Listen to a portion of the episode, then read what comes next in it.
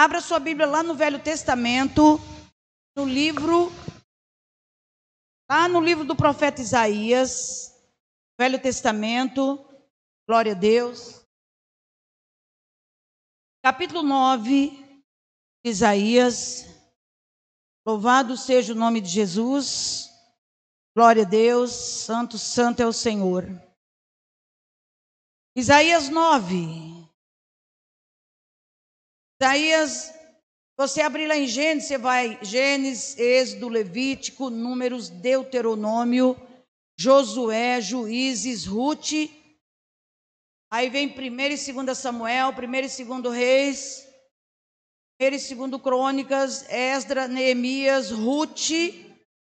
Aí vem Jó, Salmos, Isaías, aliás, Cantares, e aí vem Isaías.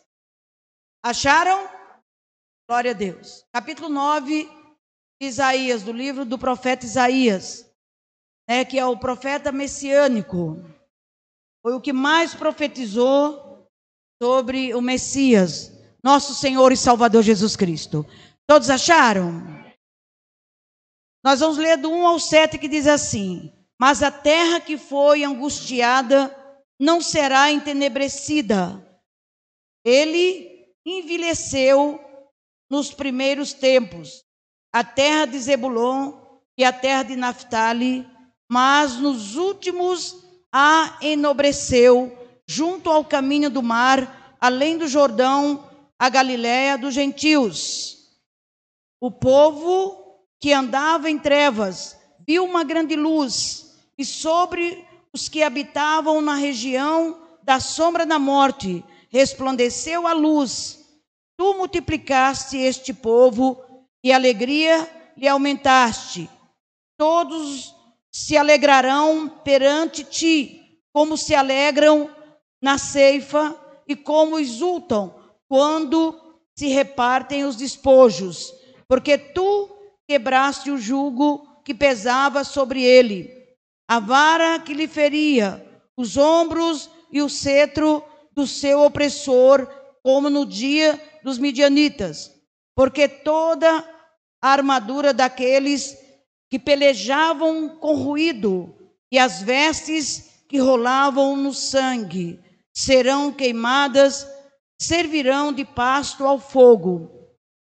Porque um menino nos nasceu, um filho se nos deu, e o principado está sobre os seus ombros, e o seu nome será maravilhoso, conselheiro, Deus forte, Pai da eternidade e príncipe da paz.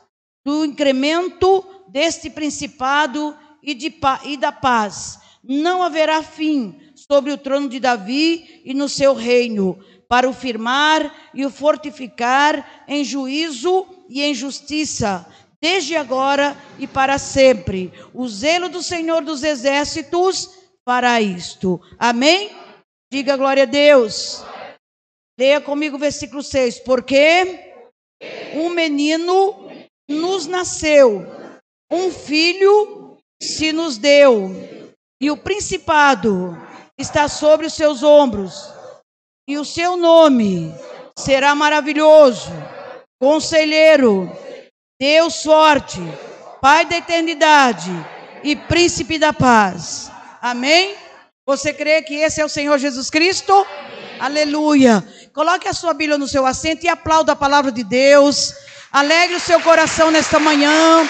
Pai, nós te amamos, nós te adoramos, Senhor, na beleza da tua santidade, ó oh Pai.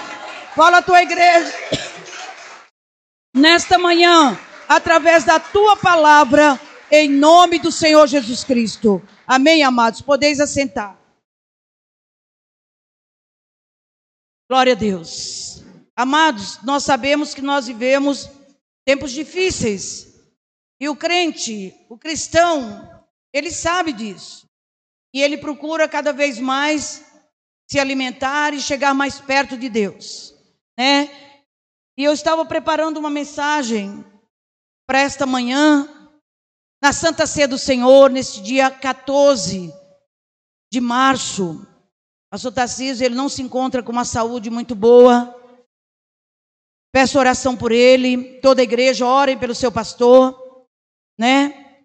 E aí, o Senhor, eu estava lendo a Bíblia e orando e buscando uma palavra.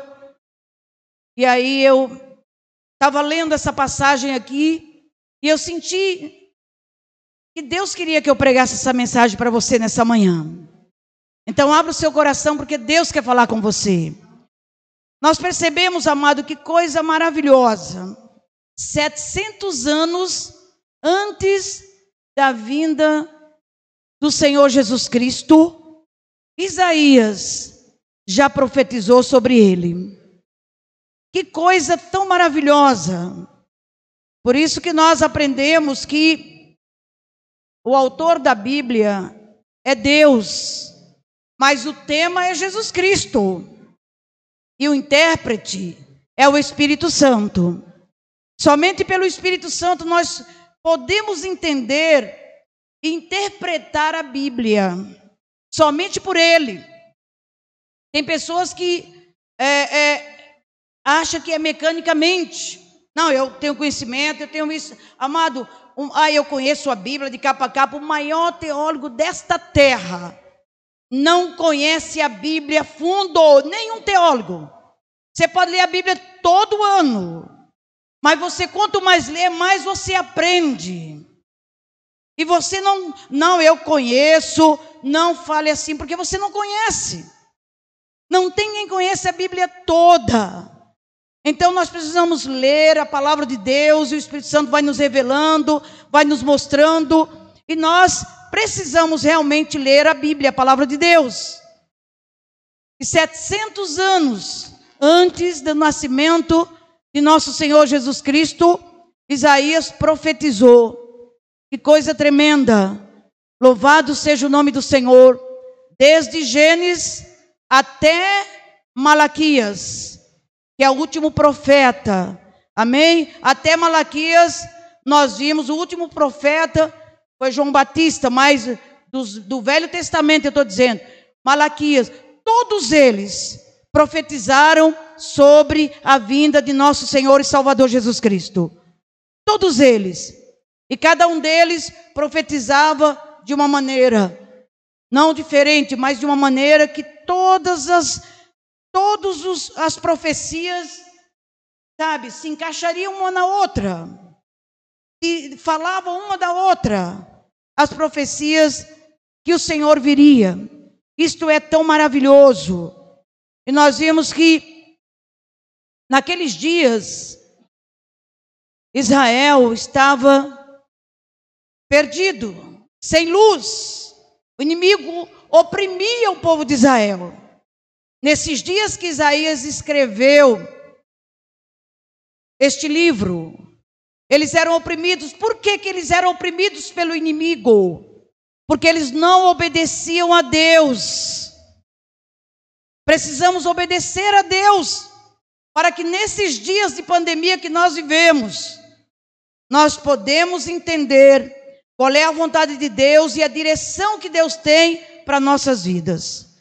Precisamos aprender cada vez mais e os nossos ouvidos não podem estar cheios de notícias que acontecem no dia a dia. A nossa mente está cheia de notícias que acontecem no dia a dia. Mas não existe um versículo da palavra de Deus em nossa mente. Algo que o Senhor fala para você confiar nele, ele está no controle, nada acontece sem a permissão dele. Nada disso está na nossa mente. Somente notícias de todo tipo, é um bombardeio de notícia. E a nossa mente recebe aquilo e você vai divulgando. E você vive dentro Sabe? Você, porque você foca isso. E você vive dentro disso. E não é isso que Deus quer para nós. Sabemos, e as pessoas elas estão confiando cegamente. Cegamente elas estão confiando na vacina. Estão colocando a vacina acima de Deus. Meu Deus do céu. Deus está acima de todas as coisas. Quem é Deus como o Senhor? Só o Senhor é Deus. É claro que a vacina foi feita pelo cientista, mas quem deu sabedoria para inventarem a vacina foi o Senhor Deus Todo-Poderoso aquele que está aqui nesta manhã, aquele que cuida de você, aquele que cuida de mim, conhece a tua necessidade, sabe o teu limite. É esse Deus poderoso que eu quero apresentar para você nesta manhã, o Senhor Jesus Cristo, aquele que peleja pelo seu povo. Nós precisamos confiar em Deus. Senão você entra em parafuso, meu irmão. Como é que vai ser? Como é que vai ser se nós mergulharmos em tudo que nós sabemos? Um manda um áudio, outro manda um vídeo, e um diz uma coisa, o médico de lá diz uma coisa, o outro médico diz outra, sabe? E assim vai. As autoridades da saúde diz outra, sabe, o ministro diz outra, e aí fica aquela confusão que a pessoa ela não sabe o que fazer. Ela começa a entrar em choque. Ela não vem mais nem para a igreja com medo, amedrontada. É claro que nós vivemos tempos difíceis, nós precisamos fazer a nossa parte. E o cristão, ele sabe fazer a parte dele. Porque ele conhece a palavra de Deus. Ele sabe o que a palavra de Deus diz. Ele sabe que Deus, ele também tem leis em sua palavra para mim e para você. E nós temos que obedecer às leis que Deus colocou em Sua palavra, e nós também devemos obedecer à lei que Ele estabeleceu na terra. Precisamos obedecer, é claro, mas nós não podemos é viver desesperados para lá e para cá. Será que eu peguei? Será que eu não peguei? Sabe? Uma pessoa, se uma pessoa espirra, você sai correndo 10, 10, 10 quilômetros com medo do espirro, você não quer encostar em ninguém, você não quer, meu Deus, nós é claro que nós vamos obedecer, sabemos que aglomeração de pessoas, o, o Covid, ele é transmitido, mas nós temos que confiar no Senhor, nós precisamos estar junto com os nossos irmãos, mesmo que você não esteja pessoalmente, mas você pode mandar uma mensagem para o seu irmão, você pode mandar uma mensagem de fé, você pode ligar para ele pelo telefone, não pega Covid, amados, e o povo de Deus está se espalhando, e o inimigo tem espalhado o povo de Deus cada dia mais nesses dias difíceis, sabe por quê? Porque Jesus está às portas. Diga glória a Deus. Será que nós estamos preparados? Será que nós vamos ouvir a voz do Senhor nos chamar? Será que nós não estamos totalmente desenvolvidos com as coisas do mundo? Esquecemos das coisas de Deus. E a Bíblia diz: aquele que se constitui amigo do mundo, amém, se torna inimigo de Deus.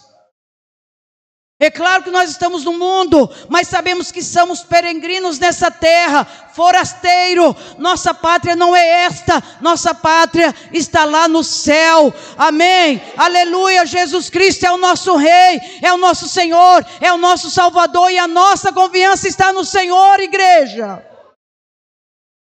Mas as pessoas estão desesperadas. Estão desesperadas. E assim estava o povo de Israel, porque não obedeciam a Deus. E aí Isaías, ele profetiza. Ele diz que a terra que foi angustiada não será entenebrecida. Aleluia.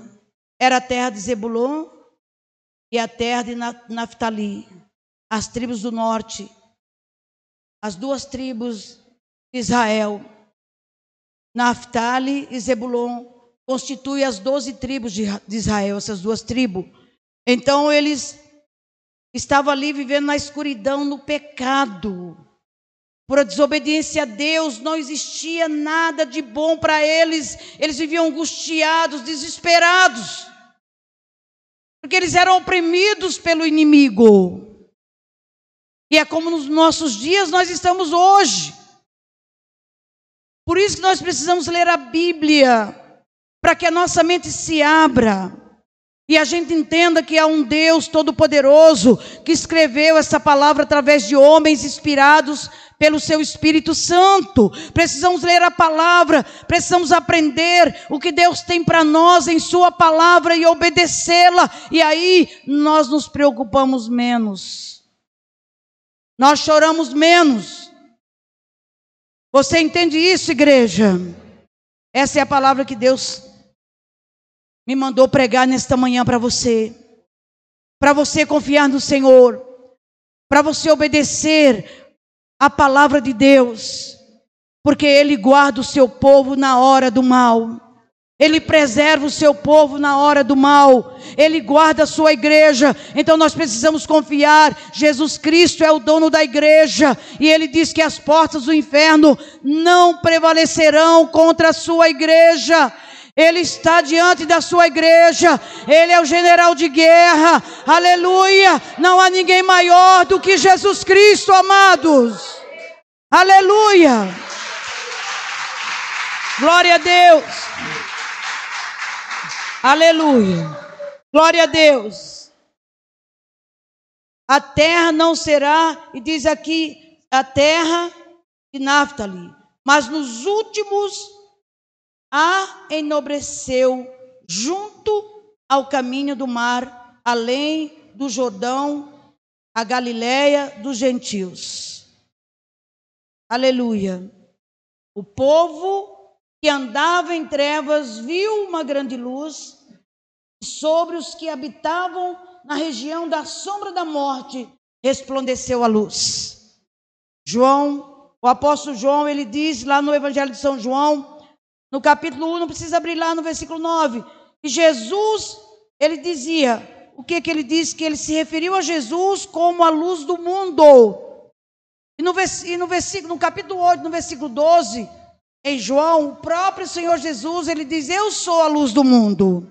Então, essa luz aqui se refere a Jesus Cristo, que ele viria, ele era a luz do mundo, que ele viria libertar, amém, os que estavam oprimidos, ele vinha libertar aqueles que estavam aprisionados no pecado. Ele vinha libertar os cativos. Ele vinha quebrar as cadeias, vinha quebrar as algemas. Ele vinha salvar o seu povo. Todo aquele que nele confiasse não seria decepcionado, porque ele viria salvar o seu povo.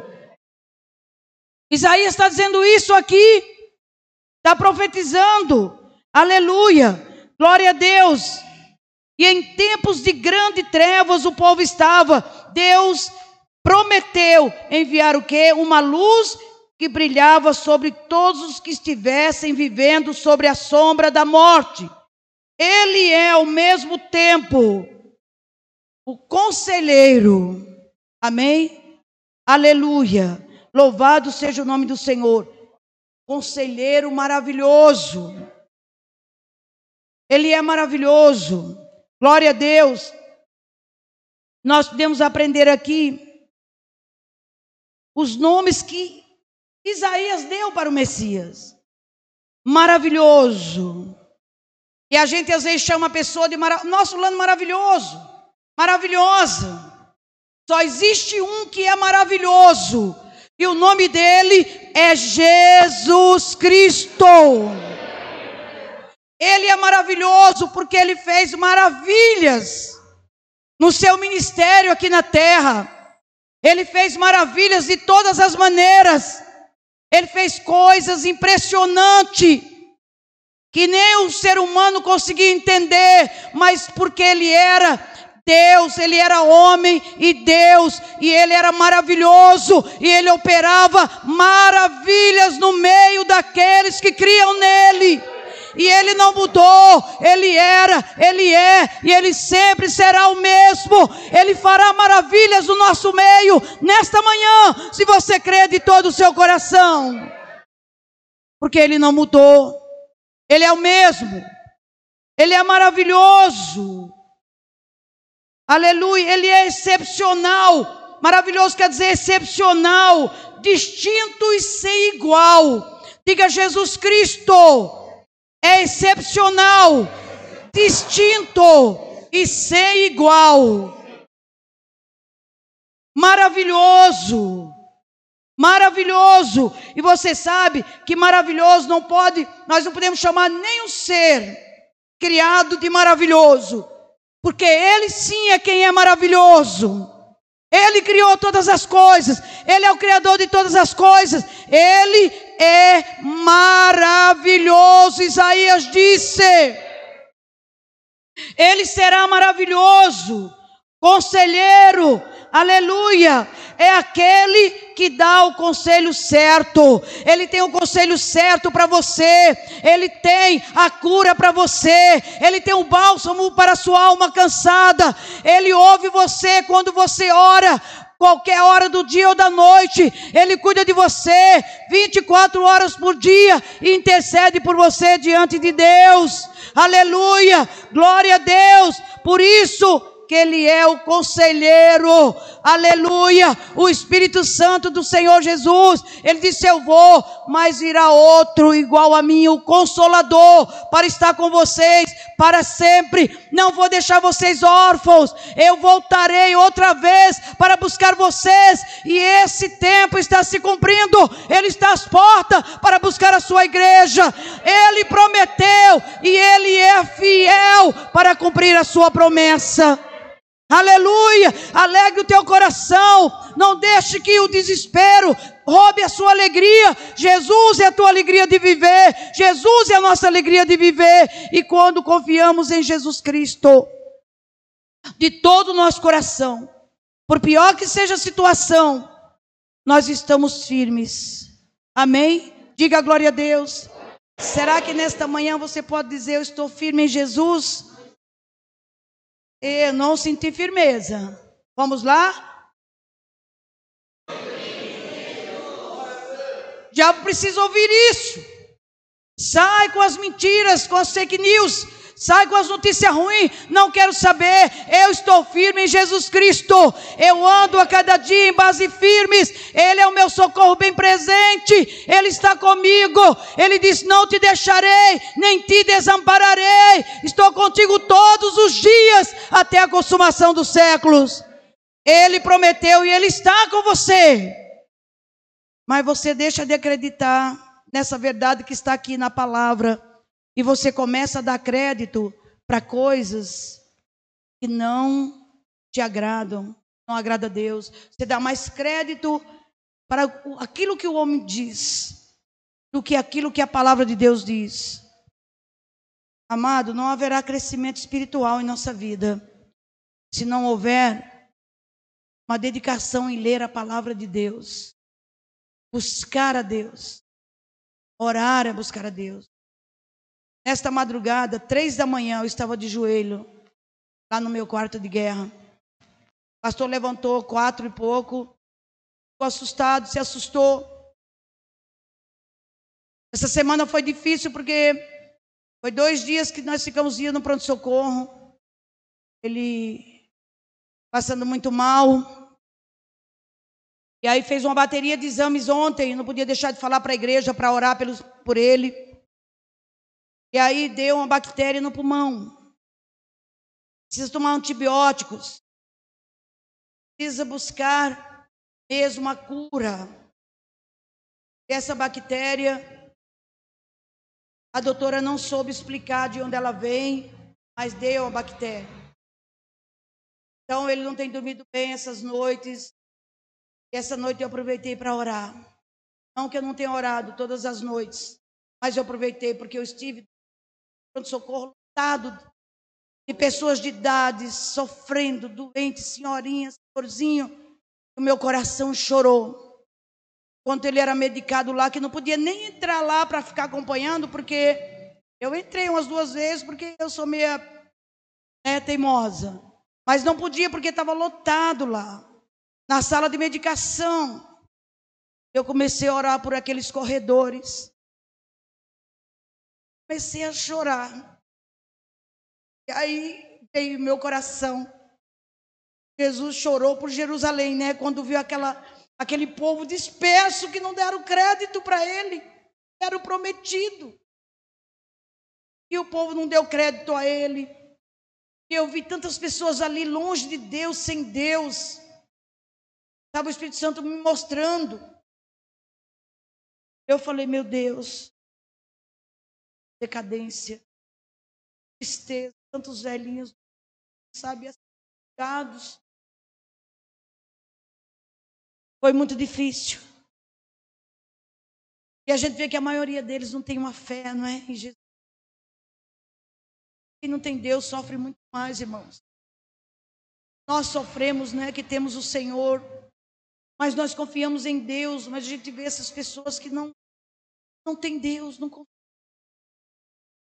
Uma senhorinha quase caindo da cadeira ontem, né? Ia pegar ela, mas ela estava com tanta dor, ela se escorregava da cadeira. E aquilo dói na gente. Dói na gente. Jesus, eu acredito que olha para tudo aquilo, né, que ele agiria ali, né? É maravilhoso, tem misericórdia de nós. Aleluia. E aí, amados, Isaías está dizendo aqui os nomes de Jesus. Louvado seja o nome do Senhor. Deus forte. Ele é o próprio Deus. Jesus era Deus e homem. Deus forte. Aleluia. No estudo que eu tenho aqui, a terra não será entenebrecida. Isaías fala de um libertador vindouro que um dia guiaria o povo de Deus, a igreja, amém? Aliás, guiaria o povo de Deus a alegria, a paz, a retidão e a justiça. E essa pessoa era o Messias, Jesus Cristo, o Filho de Deus. Ele está falando de Jesus Cristo. Glória ao nome de Jesus. Traria a luz da salvação e da esperança. Aumentaria o número do povo de Deus, sobretudo pela admissão dos seus gentios a família. Glória a Deus, traria paz pelo livramento do seu povo do jugo da opressão e pela derrota de seus inimigos. O Messias viria da nação de Israel e seria chamado maravilhoso. Maravilhoso. Com paz, reinaria sobre o povo de Deus para sempre. Aleluia. Glória a Deus. E aqui, amados, e o segundo nome de Jesus, aleluia, maravilhoso, era o próprio Messias em si, seria uma maravilha sobrenatural. E aqui a palavra hebraica aqui para maravilhoso é Pelé, a qual é usada exclusivamente a respeito de Deus e nunca a respeito de seres humanos ou de obras humanas. Que obra maravilhosa que alguém fez. Que prédio maravilhoso. A gente não fala isso, né? Mas só quem pode receber esse nome maravilhoso é o Senhor Jesus Cristo. Ele é o único que é maravilhoso. Aleluia. Conselheiro, o Messias seria a personificação da perfeita sabedoria e teria as palavras de vida eterna como conselheiro, ele revelaria o plano perfeito da salvação. Como conselheiro, ele revelou para todos os povos que estavam ali, que iam ouvir ele, onde ele pregou, onde ele passou, que ouviam a mensagem de salvação. Ele pregou para todos. Nos três anos de ministério do Senhor, ele restaurou o homem com Deus, pregando sobre o reino de Deus, pregando sobre Deus, pregando sobre a salvação. Esse Deus é maravilhoso. Ele é Deus. Você pode dizer: Jesus Cristo é Deus. Ele é o meu Deus. Ele é o meu Senhor. Ele é o meu Salvador. Ele é maravilhoso. Aleluia! Glória a Deus! Louvado seja o nome de Jesus. E aí o que acontece? Nós precisamos ir no versículo 6. Porque um menino nos nasceu, um filho se nos deu, e o principado está sobre os seus ombros, e o seu nome será maravilhoso, conselheiro, Deus sorte, Pai da eternidade e príncipe da paz. Aleluia, glória a Deus. Então, em tempos difíceis, Isaías profetiza que virá um libertador, virá alguém poderoso que mudaria a situação de todos, de todos aqueles que crescem.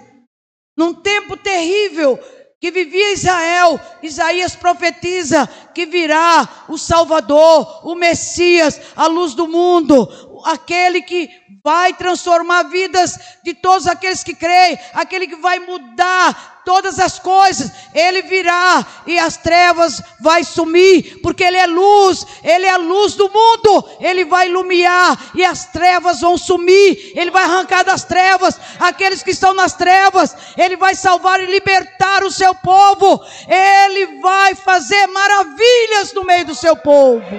Aleluia. Glória a Deus. Aleluia. Amados, o orgulho fez Israel acreditar que poderia recuperar-se, reconstruindo-se em sua própria força. Embora Deus houvesse o que? Transformado o povo de Israel em uma nação. Deus transformou o povo de Israel em uma nação. Veja que Deus tirou o povo do cativeiro do Egito e eles foram para uma terra que mana leite e mel. Deus tirou aquele povo que era escravo. Moisés, Deus levantou Moisés como o libertador daquele povo, levando para uma terra que Deus havia prometido, uma terra que mana leite e mel. Mas aquele povo achava, eles tinham se distanciado de Deus e eles sabiam que eles podiam sozinhos, pelas forças deles, se refazer como nação de novo. Porque a nação estava para baixo. Eles podiam, pela força, pela sabedoria deles, se fazer de novo uma nação. E eles não podiam de maneira alguma o orgulho deles era tão grande que eles disseram: Olha, nós vamos conseguir sozinhos, nós não precisamos de Deus, nós vamos reconstruir de novo um povo, amém? Porque eles sabiam da história, conheciam a história dos seus antepassados, mas eles, o orgulho deles, não permitiram que eles confiassem em Deus. E muitas vezes há pessoas hoje que o orgulho é tão grande que acham que podem viver sem Deus. Que não é o seu caso, eu sei, mas há pessoas, amados, que acham que podem viver sem Deus, que Deus não faz nada, cadê Deus? Que Deus não está fazendo nada, olha o que está acontecendo. Até muitas pessoas dentro da igreja fala isso, não acredita mais em Deus por tudo isso que está acontecendo. Minha amada, meu amado, Amém. Dê glória a Deus na hora da prova, na hora da luta. Descansa no Senhor, confia nele. Você já entregou a situação nas mãos dele, então anda em paz, descansa nele. Pode haver guerra, rumores de guerra, mas quem te guarda é o Senhor. Maior é aquele que está em você do que aquele que está no mundo. É ele que te guarda. Precisamos ter essa confiança em Deus. Senão o que vai ser de nós? E o povo de Israel se orgulharam, acharam que eles poderiam, eles mesmos, se reconstituírem uma nação, mas não, eles precisavam de Deus, mas o orgulho deles não deixavam eles entender isso. Muitas vezes o orgulho nos impede de muitas coisas, o orgulho nos impede de sermos abençoados. Muitas vezes, aleluia, amém? Glória a Deus. Muitas vezes o orgulho nos impede de nossas realizações e esquecemos-nos que foi Deus quem nos deu os recursos e as habilidades necessárias para podermos ir em frente. Amém? Podemos até mesmo sentir, sentir-nos orgulhosos de nossa condição privilegiada como cristão. Tem pessoas, ah, eu sou cristão, né? É aquele orgulho, levanta a cabeça. Não, não é assim. Um cristão, ele é humilde. Né? Nós temos uma condição privilegiada? Temos sim. Você crê nisso? Porque nós temos um Deus, nós temos Deus, nós confiamos no Senhor. Então nós temos uma condição privilegiada dos demais, que não tem fé em Deus, que não confia em Deus.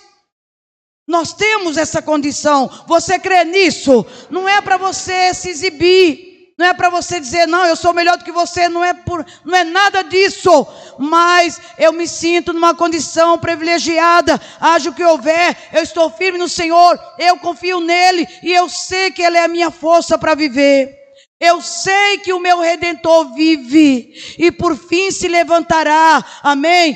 Para me ajudar, amém? Para me libertar, para me salvar. Foi isso que Jó disse no momento mais crucial da sua vida, que ele havia perdido a família, havia perdido os filhos, havia perdido tudo, e a própria esposa dele ali estava falando coisas contra ele, os amigos, os melhores amigos dele, estavam contra ele, falando mal dele, porque ele estava naquela situação. Mas Jó, ele disse: Eu sei que o meu redentor vive, eu confio nele, por mais que a minha família, que eu perdi a minha família, perdi carro, perdi isso, perdi aquilo, mas eu sei em quem tem eu crido, eu sei em quem eu creio, e sei que ele é poderoso para fazer muito mais além na minha vida. É nele que eu creio. Eu não me apego a, a, bens materiais, não me apego a nada, mas eu me apego ao Senhor. Eu sei em quem eu tenho crido, por isso eu posso andar com passos firmes, porque que eu, eu sei que Ele guarda a minha vida, eu sei que a minha vida está escondida com Cristo em Deus. E é isso que me faz uma pessoa firme a cada dia, que me faz uma pessoa consciente. Aleluia. Louvado seja o nome de Jesus. Você crê nisso, igreja? E aqui eu vou terminar. Diga: o meu orgulho me separa de Deus. Deus não tolera o orgulho, amados. Quando nós somos orgulhosos, é que nós achamos que podemos fazer tudo, não precisamos de Deus, eu consigo tudo, não dependo de Deus, não dependo da, daquela irmã, daquela outra. Nós, a Bíblia diz que nós dependemos um dos outros, sim ou não? E a Bíblia diz que somos membros um dos outros. Por isso que eu acho que é tempo de você ligar para uma pessoa, mandar uma mensagem, falar com a pessoa, aquela pessoa que está distante. Faz isso, amados. Faça isso e você está ajudando pessoas. Faça isso. Aleluia. Glória a Deus. E aí, para terminar, glória a Deus. Pai da eternidade quer dizer, ele não está sujeito ao tempo, pois é o seu Criador. Ele é o Pai da eternidade. Ele é o dono do tempo, ele criou o tempo. Então não existe domingo, segunda, terça para Deus, não existe. Não existe um tempo determinado para Deus te abençoar. Não existe um tempo determinado para Deus avivar a tua vida. Não existe um tempo determinado para Deus te curar. Ele é dono do tempo. Ele não é limitado pelo tempo. Ele criou o tempo. E eu tenho certeza que na hora certa Ele vai te visitar. Ele vai te curar. Ele vai te libertar. Ele vai encher o teu coração de fé e de certeza que Ele está no controle ainda desta terra. Ele não perdeu o controle, como muitos acham, ele ainda continua no controle. Precisamos crer nisso. Aleluia. Então, meu irmão, minha irmã, é claro que você precisa tomar a vacina. Mas você não pode crer na vacina de uma maneira tão grande que você esqueceu de Deus. Você crê muito mais que a vacina vai te, vai te salvar do que em Deus. E aí, como é que fica isso? Vi várias pessoas falarem, pessoas da igreja, não daqui. Que, ah, eu não vejo a hora que chega a vacina para nos salvar, para nos libertar. Eu falei, eu fico. Cadê a fé dessa pessoa, né? Nós, é claro que nós precisamos tomar vacina. Deus deu sabedoria ao cientista, né? Precisamos. Quem já tomou aqui? Deixa eu ver. Nossa, ninguém. Todo mundo aqui é jovem. Que maravilha. é? Jovenzinho, né, Zildia? Glória a Deus, todos nós. Todos nós jovens diante de Deus, né? Velho para Deus. Deus, quando chamou Noé, né, para construir a arca, ele tinha anos. Hein? Glória a Deus. Então, amados, Vamos confiar em Deus. Vamos fazer a nossa parte. Vamos obedecer. Aleluia. Glória a Deus. Então, Ele é o Pai da eternidade. Aleluia. Glória a Deus. É o príncipe da paz. Louvado seja Deus. Ele não, ele está o tempo todo guardando a sua vida. Aleluia.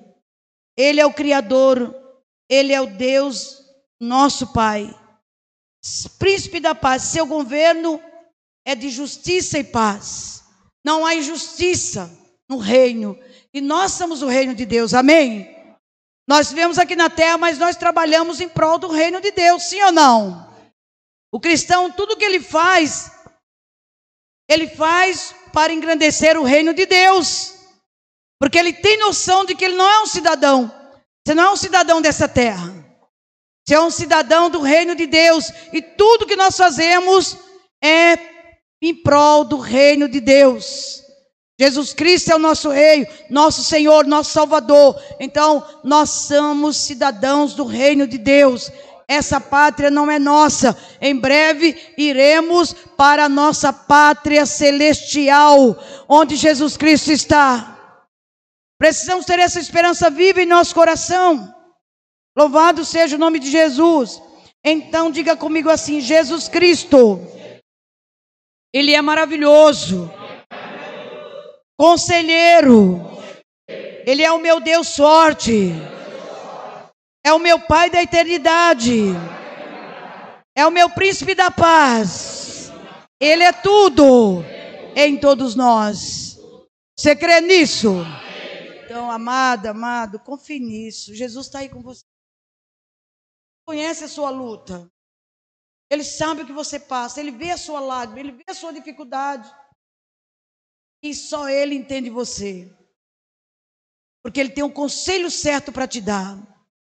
Às vezes nós erramos, perdemos o alvo. Surtamos, chutamos o pau da barraca. Mas nós temos a certeza absoluta que Deus está no controle de todas as coisas e que muitas vezes nosso coração se quebranta e Ele é o nosso conselheiro, Ele é o Deus forte, Ele é o príncipe da paz. Por isso nós devemos confiar nele plenamente. Você crê nisso? Essa é a palavra que Deus tinha para o seu coração nesta manhã. Diga, Senhor Jesus, eu recebo esta palavra em meu coração, em nome de Jesus.